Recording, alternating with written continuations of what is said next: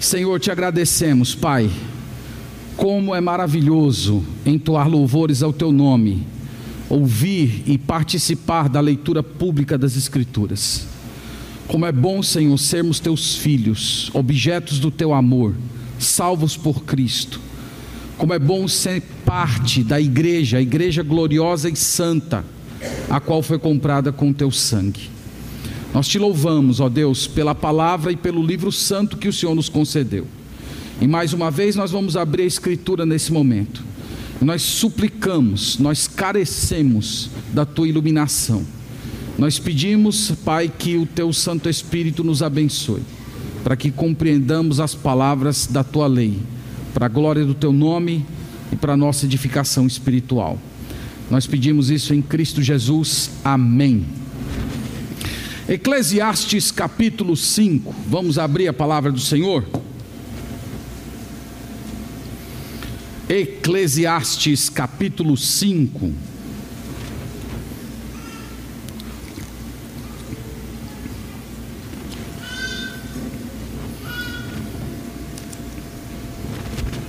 Nós estamos no culto noturno, meditando nessa, nessa carta tão enigmática, tão interessante.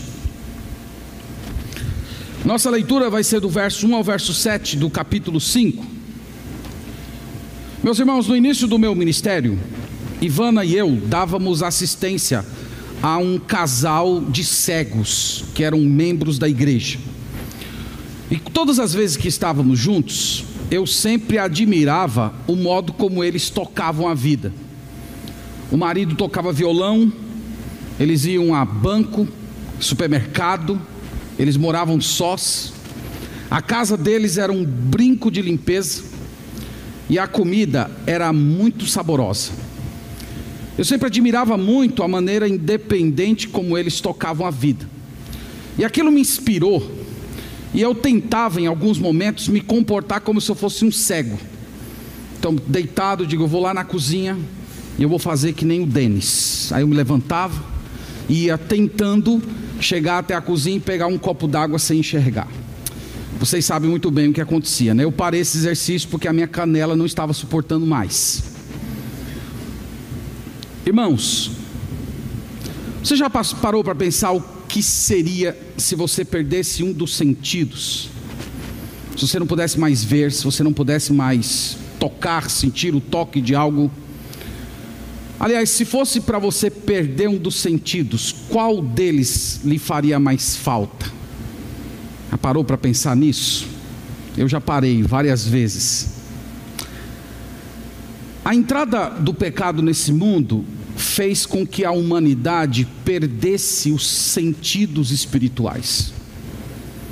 Os seres humanos se tornaram cegos e surdos para as realidades espirituais as verdades eternas perderam o sabor, são intocáveis para aquele que está caído em seus próprios pecados.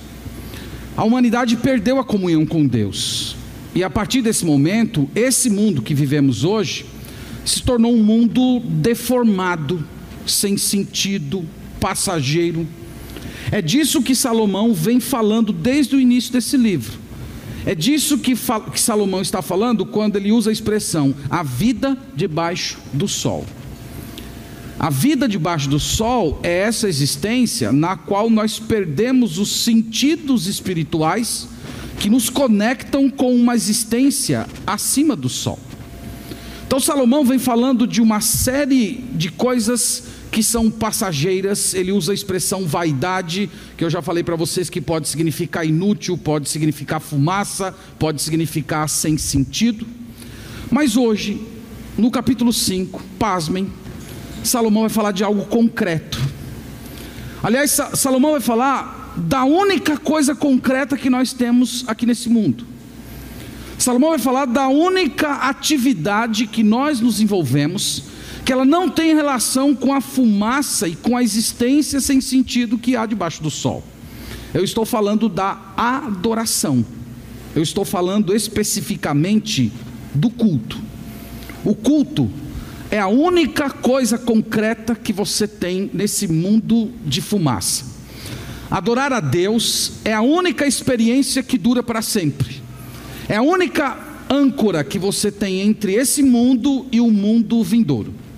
Então Salomão nos chama essa noite a considerar esse assunto, a observar a seriedade, a beleza e a grandeza quando nós estamos envolvidos na adoração. Então nós vamos ler a passagem.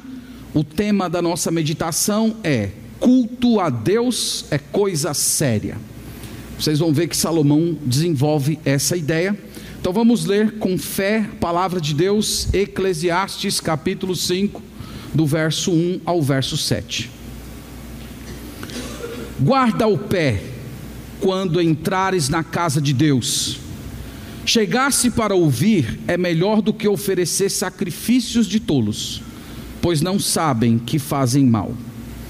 Não te precipites com a tua boca nem o teu coração se apresse a pronunciar palavra alguma diante de Deus, porque Deus está nos céus e tu na terra. Portanto, sejam poucas as tuas palavras, porque dos muitos trabalhos vêm os sonhos, e do muito falar, palavras nécias.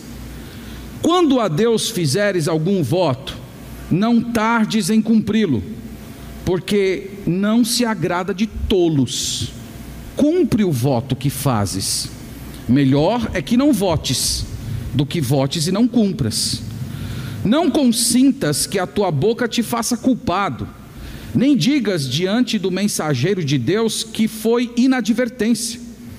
Por que razão se iraria Deus por causa da tua palavra, a ponto de destruir as obras das tuas mãos? Porque, como na multidão dos sonhos a vaidade, assim também nas muitas palavras. Tu, porém, teme a Deus. Amém. Culto a Deus é coisa séria, e a gente vê isso de, de imediato nas palavras do, do velho, do sábio Salomão. Irmãos, esse, esse, essa porção que nós temos, esse parágrafo, é, é, esse parágrafo possui um versículo que esclarece a passagem.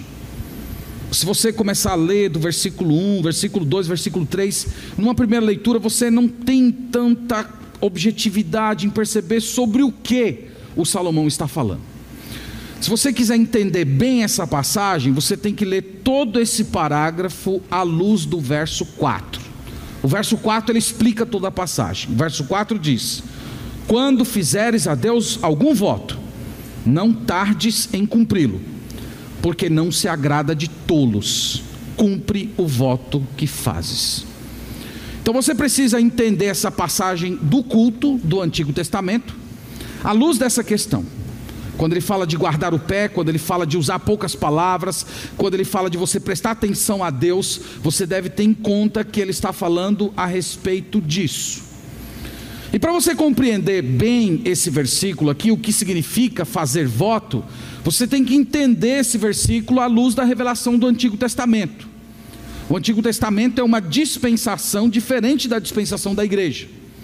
E na dispensação do Antigo Testamento, cultuar a Deus envolvia fazer votos, envolvia fazer compromissos, envolvia fazer promessas a Deus. Você pode ver isso, deixe marcado aí essa passagem, em Deuteronômio 23. Eu estou indo essa passagem apenas para os irmãos compreenderem o que Salomão quer dizer quando ele diz que você, se você fez algum voto a Deus, você deve cumprir. Então, Deuteronômio capítulo 23, verso 21, nós temos uma referência que ainda foi dada na época de Moisés, em que o Senhor esclarece como é que funcionava no Antigo Testamento esse aspecto da adoração que se dava por meio do voto. Então, no verso 21 do capítulo 23 de Deuteronômio, nós lemos o seguinte: Quando fizeres algum voto ao Senhor teu Deus, não tardarás em cumpri-lo, porque o Senhor teu Deus certamente o requererá de ti, e em ti haverá pecado.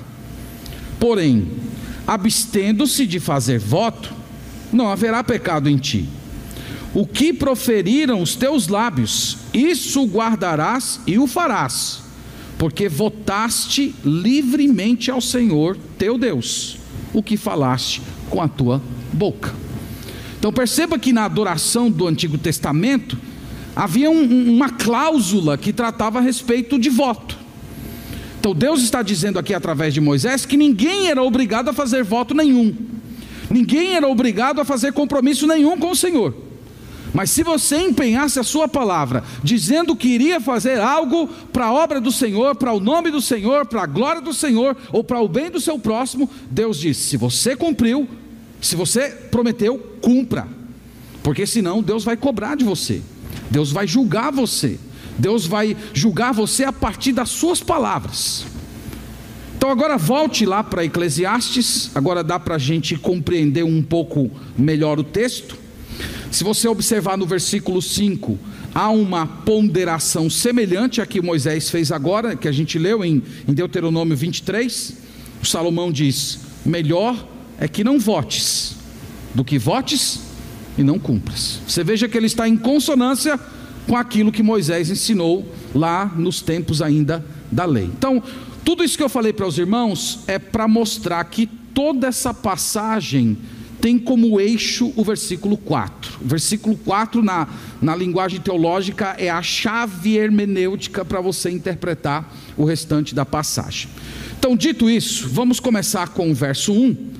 E vocês vão ver que no versículo 1 e 2, o Salomão traz uma advertência para o povo de Deus. E essa advertência diz o seguinte: guarda o teu pé quando entrares na casa de Deus. O que significa guardar o pé?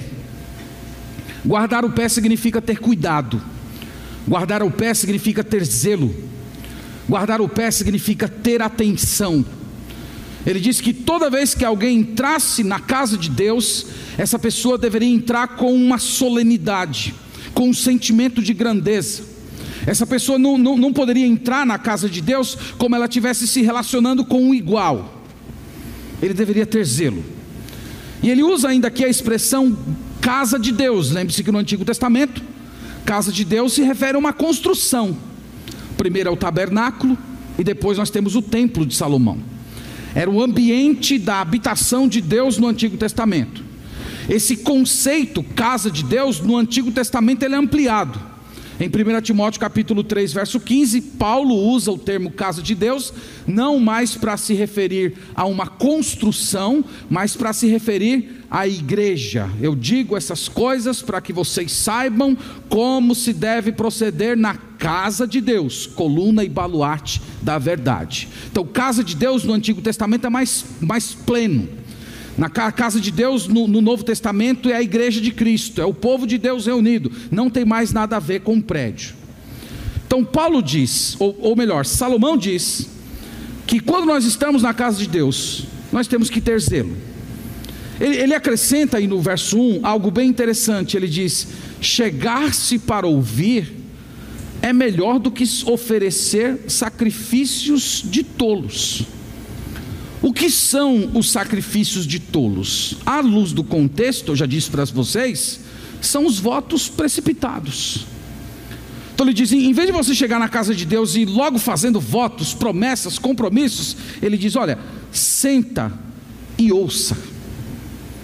Ouça, não se apresse, não chegue logo no ambiente de culto e vá logo fazendo grandes promessas, se comprometendo. Espere preste atenção, ouça, tome conhecimento da pessoa diante de quem você está prestando culto. No verso 2, ele acrescenta, desenvolvendo esse, essa mesma ideia, dizendo: Não te precipites com a tua boca, nem o teu coração se apresse a pronunciar palavra alguma diante de Deus, porque Deus está nos céus e tu na terra. Portanto, sejam poucas as tuas palavras. Então, veja que aqui, tanto ele está tratando da questão dos votos, mas ele está falando da própria postura do adorador.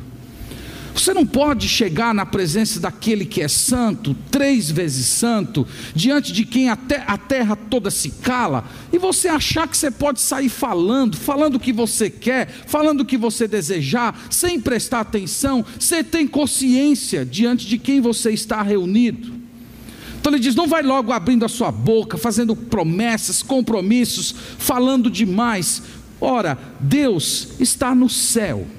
Quando ele diz que Deus está no céu, ele está falando: Deus está acima, Deus é Senhor, Deus é juiz, Deus é grandioso. Por outro lado, eu sou mortal, eu sou pecador, eu sou efêmero. Então, quando um ser tão insignificante como eu é colocado diante da majestade daquele que é três vezes santo, o mínimo que eu devo fazer é me calar, é prestar mais atenção é não, não, não tentar se precipitar em querer impressionar Deus, mas simplesmente ter uma postura de reverência diante dele. Ele, ele explica, irmãos, o, o porquê ele deve fazer isso. Ele diz: porque Deus está nos céus. No final do versículo 1, ele traz até uma palavra de advertência: pois não sabem que fazem mal. Então ele está falando que você simplesmente se pronunciar de qualquer jeito diante de Deus, fazendo votos, ele está dizendo, você pode estar produzindo mal para si mesmo. Você pode estar atraindo a indignação de Deus sobre você. Nós lemos isso agora há pouco lá em, Deuteronômio. Que Deus vai punir você por suas palavras. Deus vai julgar você a partir daquilo que você diz. Então Salomão está dizendo: por conta de tudo isso, se cale, tenha calma preste atenção diante da pessoa a quem você presta culto.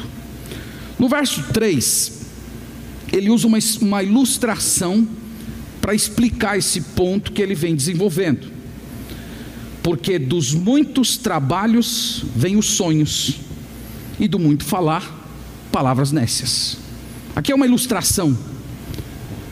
É, é, é mais ou menos assim, eu não sei se já aconteceu com vocês. Você trabalha, trabalha, trabalha, trabalha, trabalha, trabalha, e quando você vai dormir, você não descansa, você sonha com o trabalho. Tem gente que até tem pesadelo com o trabalho. Alguns anos atrás eu, eu, eu cuidava de uma orquestra de cordas com crianças carentes. E eu trabalhei, trabalhei, trabalhei tanto que Ivana acordou de madrugada eu regendo a orquestra, né? Os meninos, cala a boca, menino, se comporta. É o que Salomão está falando. Você trabalha, trabalha, que, que você sonha com aquilo. E, e, e esse sonho é, é vazio, ele não tem nada a ver com a realidade. A mesma coisa se dá com quem fala demais. Você acaba falando tolices, você acaba falando coisas tão vazias quanto um sonho. Então não se precipite em falar diante de Deus. Versos 4 e 5 nós já explicamos ele particulariza especificamente para a questão do culto. Quando fizeres, quando, quando a Deus fizeres algum voto, não tardes em cumpri-lo, porque não se agrada de tolos. Cumpre o voto que fazes. Melhor é que não votes, do que votes e não cumpras. Nós já explicamos isso. Salomão está falando que a sua palavra diante de Deus deve ser sim e não. Você não deve ter um comportamento dúbio. Mas ao mesmo tempo, você tem que prestar atenção nos seus lábios, para de repente você não se pegar falando demais na presença de Deus e proferir alguma palavra que desonre ao Senhor. O, o, o, o Salomão, eu estou falando Paulo, né? Eu tô, tô mal hoje, viu? O, o, Salomão aqui, meus irmãos, ele está falando que isso seria o equivalente à quebra do terceiro mandamento: não tomarás o nome do Senhor teu Deus em vão. Então, quando é que a gente toma o nome de Deus em vão? Quando a gente pronuncia o nome do Senhor sem estar prestando atenção naquilo que está falando, sem se dar conta da grandeza dele, da santidade dele, da beleza dele, do poder dele.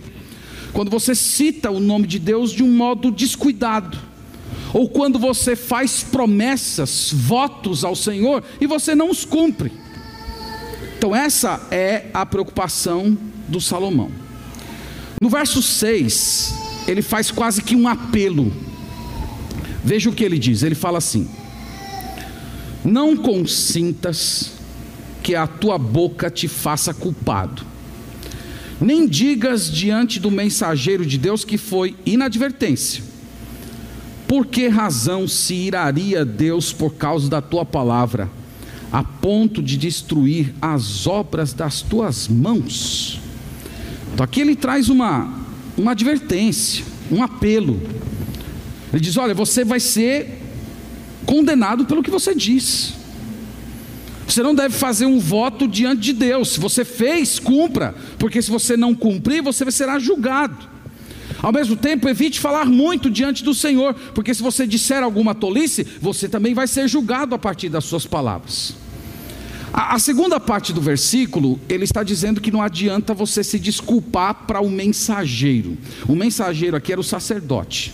Então, imagina a seguinte, a seguinte ilustração para você compreender o que ele quer dizer aqui.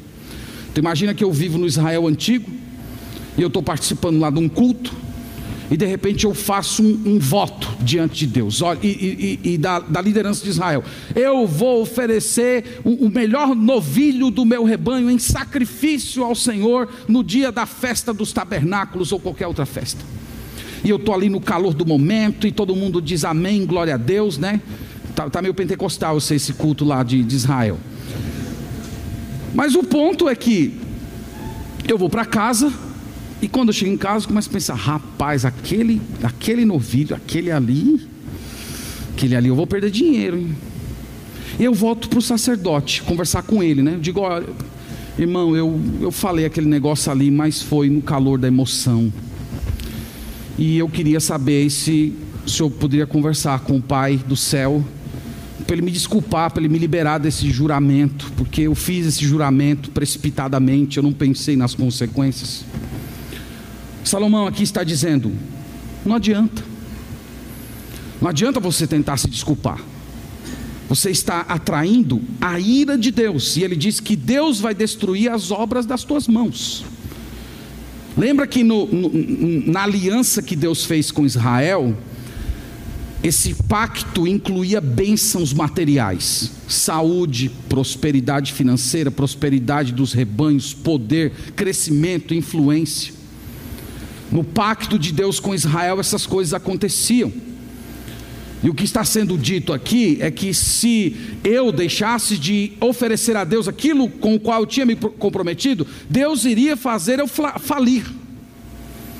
As obras das minhas mãos seriam destruídas, o meu rebanho ia morrer, eu ia ficar doente, minha esposa não ia ter mais filho, ia ter maldição, invasão, ia ter praga na, na plantação.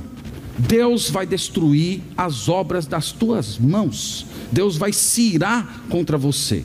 E é por isso que Salomão diz: não faça promessas precipitadas. Promessas precipitadas atraem o juízo de Deus. No verso 7, ele fecha essa fala com mais uma advertência e um conselho, dizendo: porque na multidão dos sonhos há vaidade, assim também nas muitas palavras.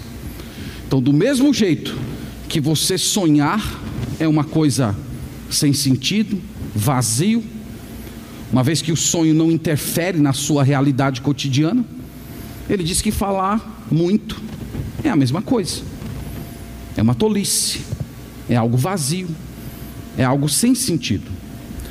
E ele termina dizendo, trazendo um conselho, uma advertência teme a Deus. A única maneira de você ser liberto dessa maneira de cultuar descuidada, de Salomão, é temendo o Senhor.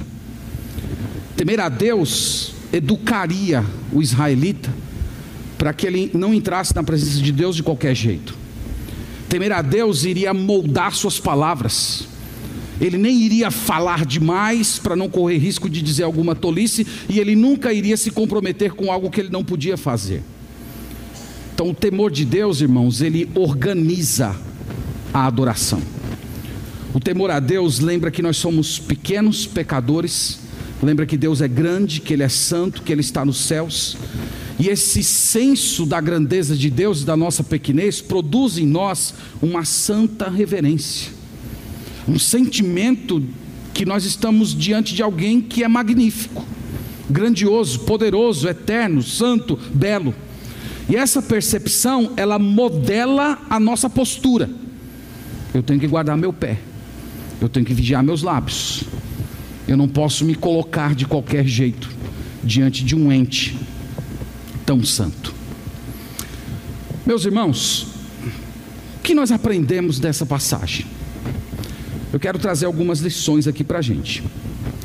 Primeira lição que nós aprendemos em Eclesiastes 5 é que em um mundo de vaidades, em um mundo de vapor, a adoração é o único ato que nos une a algo sólido. Grave isso no seu coração. Vocês já viram, nós estamos falando dos capítulos anteriores há várias semanas. O Salomão vem constantemente lembrando que a vida é vaidade, que a vida é fumaça. Ele fala, por exemplo, que depois da entrada do pecado, o trabalho se tornou um fardo, o trabalho se tornou árduo. Quando ele fala dos relacionamentos, ele diz que depois da entrada do pecado, debaixo do sol, os relacionamentos se tornaram meio fraturados. É gente chorando, é gente oprimida, é gente invejosa. Salomão falou dos prazeres, dizendo que os prazeres, eles ocuparam todos os espaços do nosso coração e se tornaram objetos de idolatria e nos destroem. Salomão fala do conhecimento, dizendo que o conhecimento não satisfaz a alma, pelo contrário, torna a gente meio arrogante. Um mundo de fumaça, um mundo distorcido, um mundo em que tudo está fora do rumo e do prumo.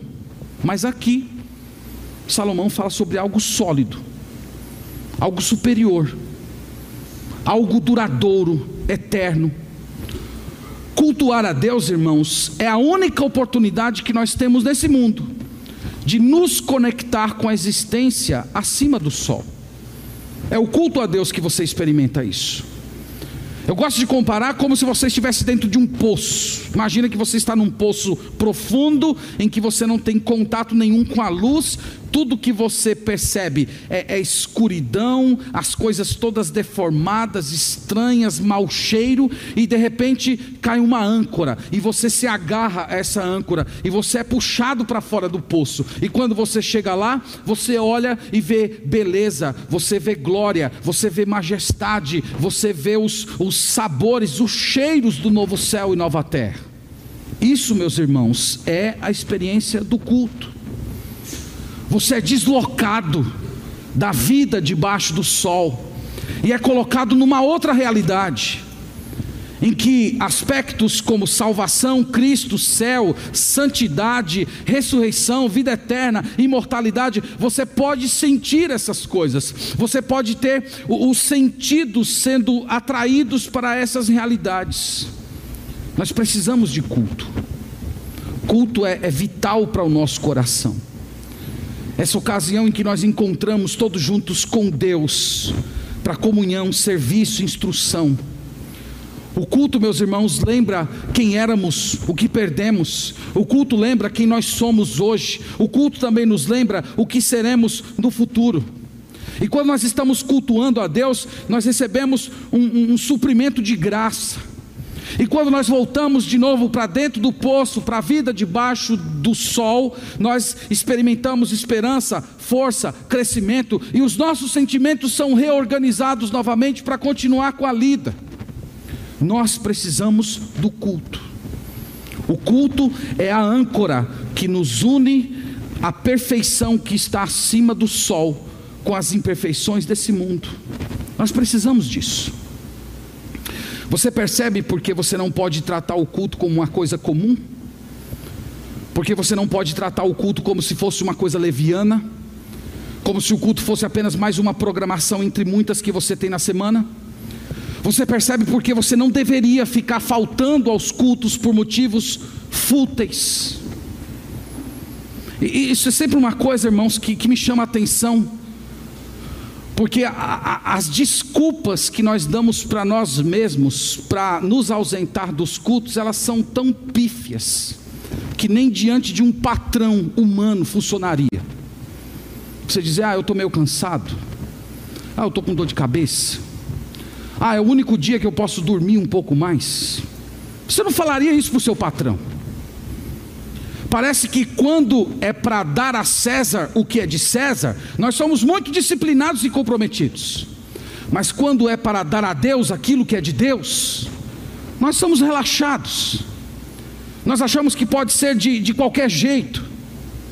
Os antigos diziam que deixar de congregar é um pecado que normalmente esconde outros pecados. Então, se é o seu caso, Se arrependa disso. Irmãos, nós fomos feitos para o céu. Nós nascemos para a nova vida. E o culto é quando nós sentimos um pouco dos sabores dessa realidade nova que nos, que nos aguarda.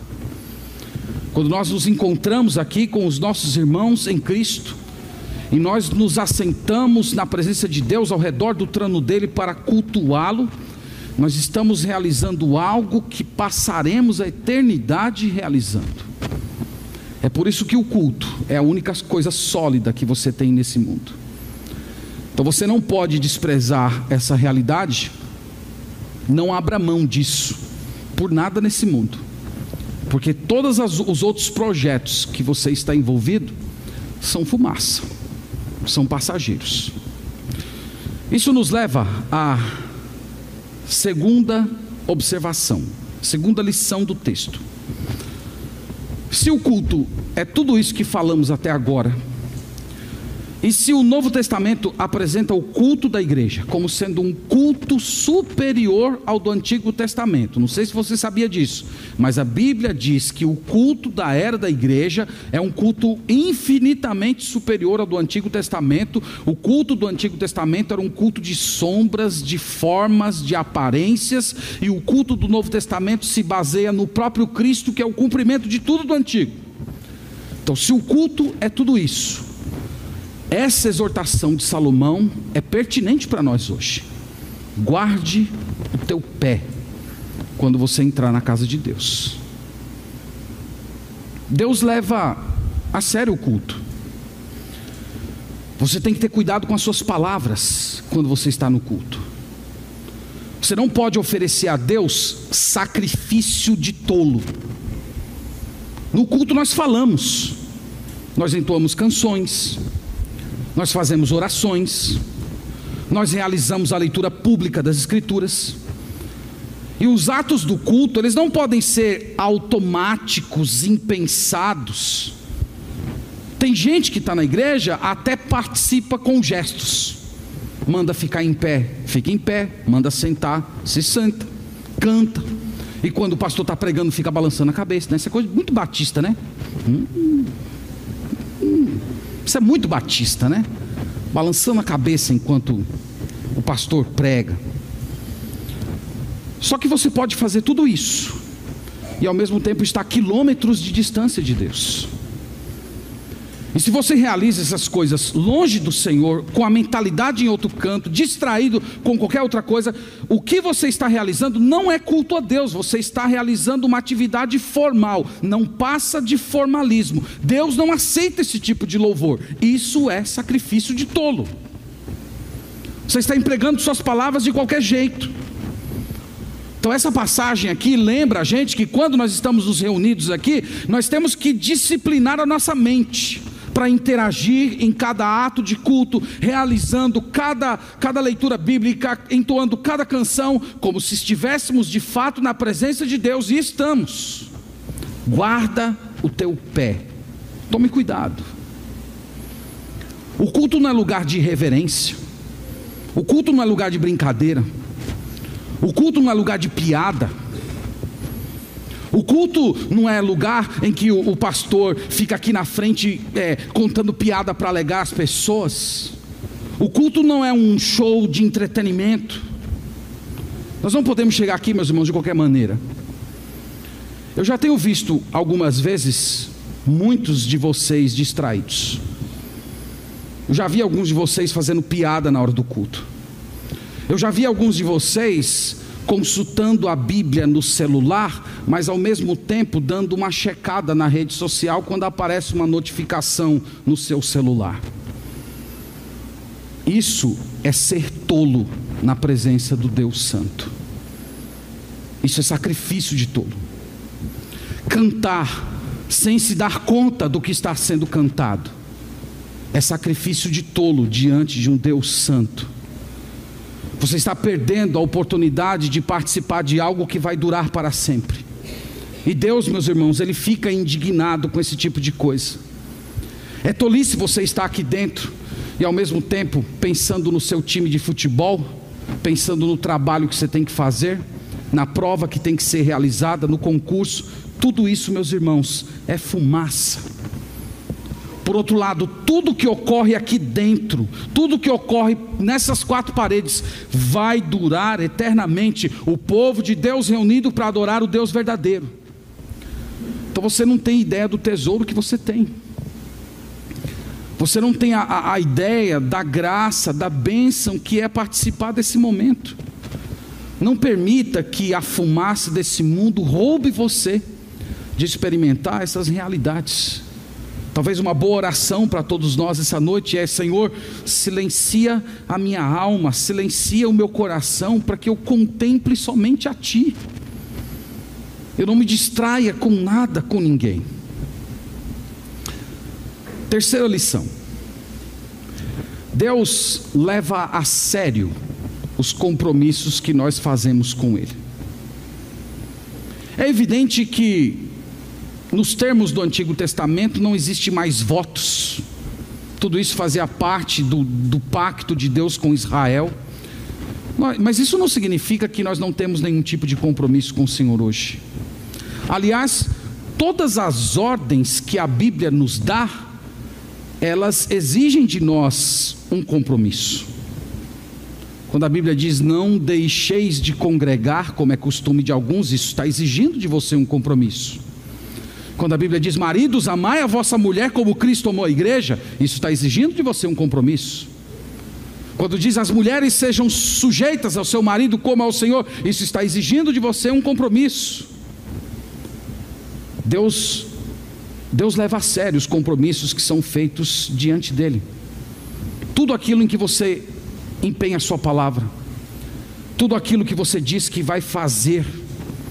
O, o Senhor Jesus, irmãos, ele pegou esse ensino dos votos e no Sermão da Montanha ele ampliou, ele colocou a questão de um modo muito mais sério. Olha comigo, por favor, Mateus capítulo 5.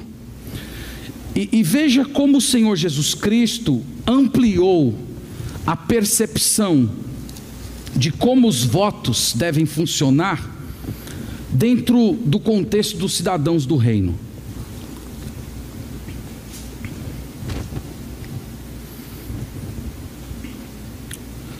Mateus 5, verso 33.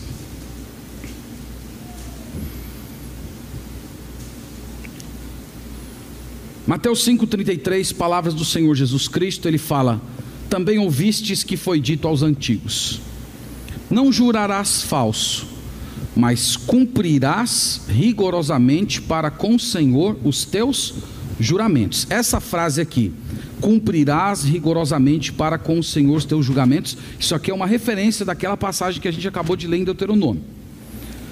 Agora, olha o que Jesus diz, como Jesus amplia. Eu, porém, vos digo: de modo algum jureis, nem pelo céu, por ser o trono de Deus, nem pela terra, por ser estrado dos seus pés, nem por Jerusalém, por ser a cidade do grande rei. Nem jures pela tua cabeça, porque não podes tornar um cabelo branco ou preto. Seja, porém, a tua palavra sim, sim, não, não. O que passar disto, o que disso passar, vem do maligno.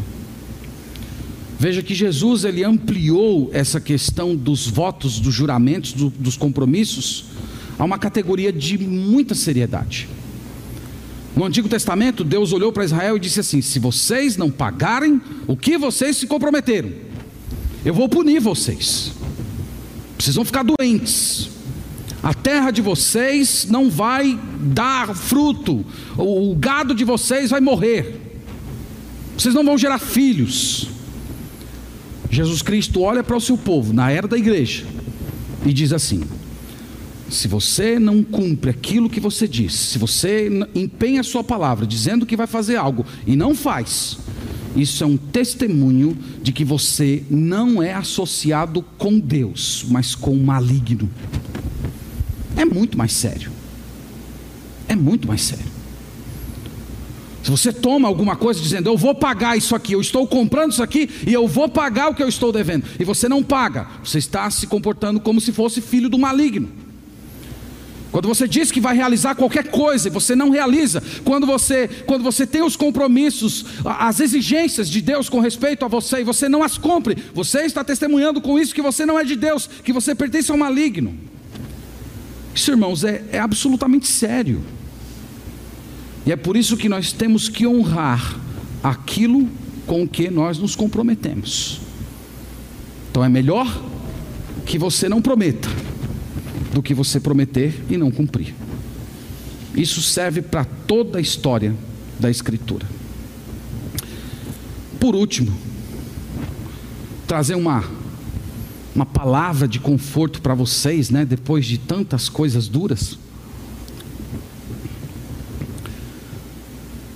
A, a moldura de tudo isso que nós acabamos de falar é essa informação: que Jesus já cultuou o Pai perfeitamente em nosso lugar. Essa aqui, meus irmãos, é a informação mais importante da pregação hoje. Eu quero que você vá comigo para Hebreus capítulo 2.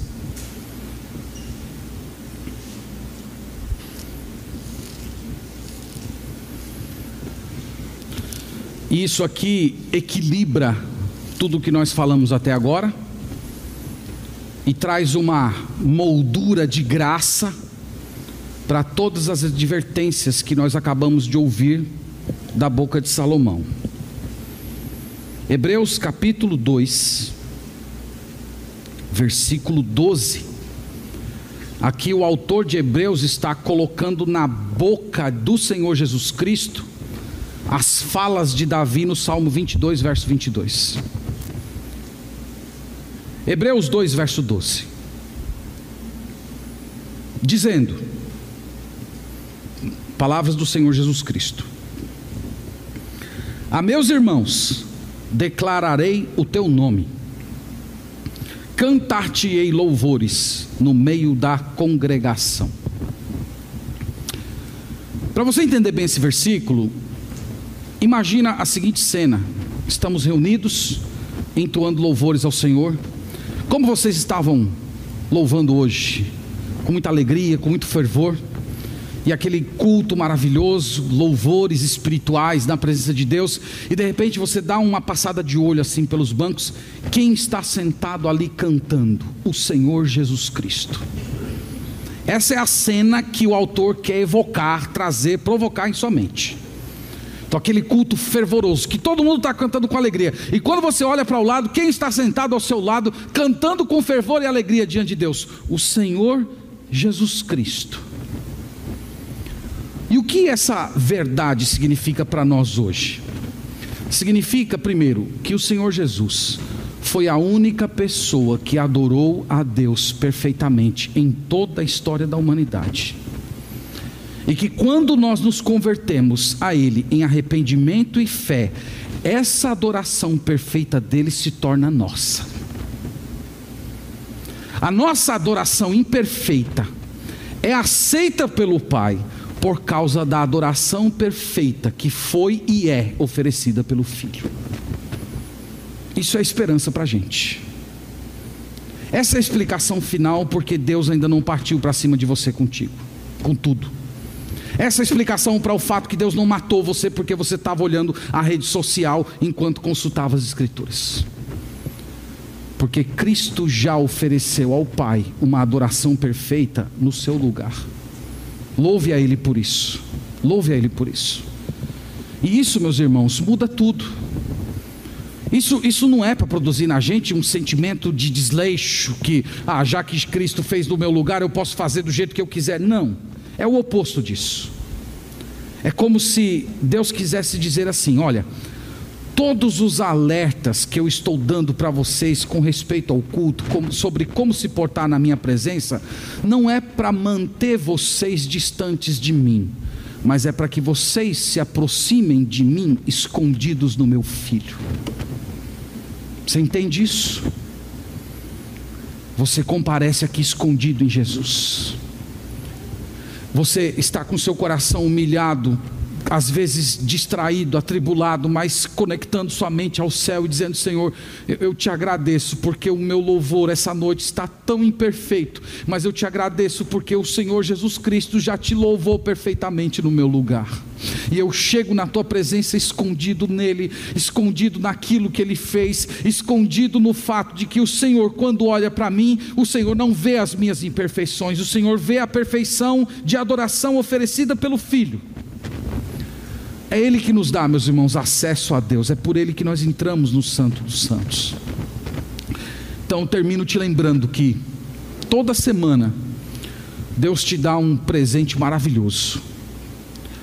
Deus te dá uma oportunidade de você ouvir os sons do novo mundo. Deus te dá a graça de você se lembrar o que você perdeu quando a humanidade caiu no pecado Deus te dá a oportunidade de você lembrar do que você é em Cristo e do que muito em breve você será através dele. Meus irmãos, esse mundo está desfalecendo, nós não podemos ficar agarrados à fumaça dele. Semana após semana, seu coração precisa ser educado a desejar um novo mundo, e o culto a Deus é o aperitivo dessa eternidade. Portanto, meus irmãos, que Deus nos abençoe, que nós levemos o culto a sério, assim como o nosso Deus o leva. Amém. Vamos orar. Vamos agradecer ao Senhor.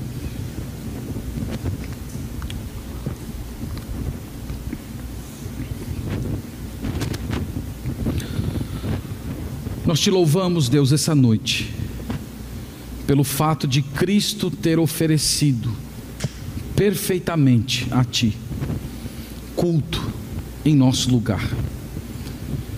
Que o Senhor toma a adoração perfeita do Teu Filho e a considera como se fosse nossa.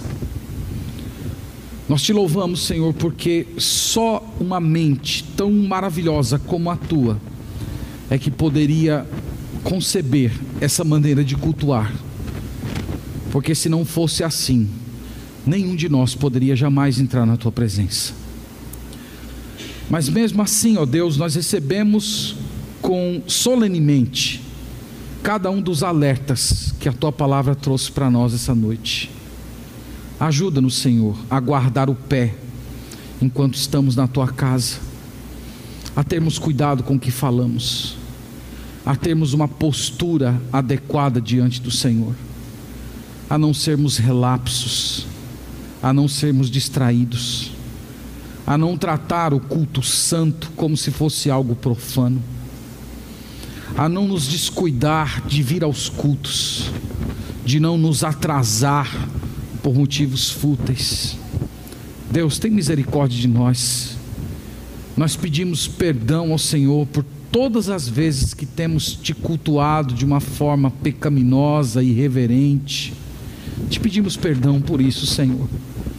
E nós te pedimos que o teu Santo Espírito produza aquilo que lemos na passagem hoje: temor a ti, reverência a ti, senso da tua presença, encantamento com essa grandeza, com essa santidade que só há no Senhor. Ajuda-nos, Pai, por tua graça é a oração que fazemos no nome de Jesus. Amém. Amém.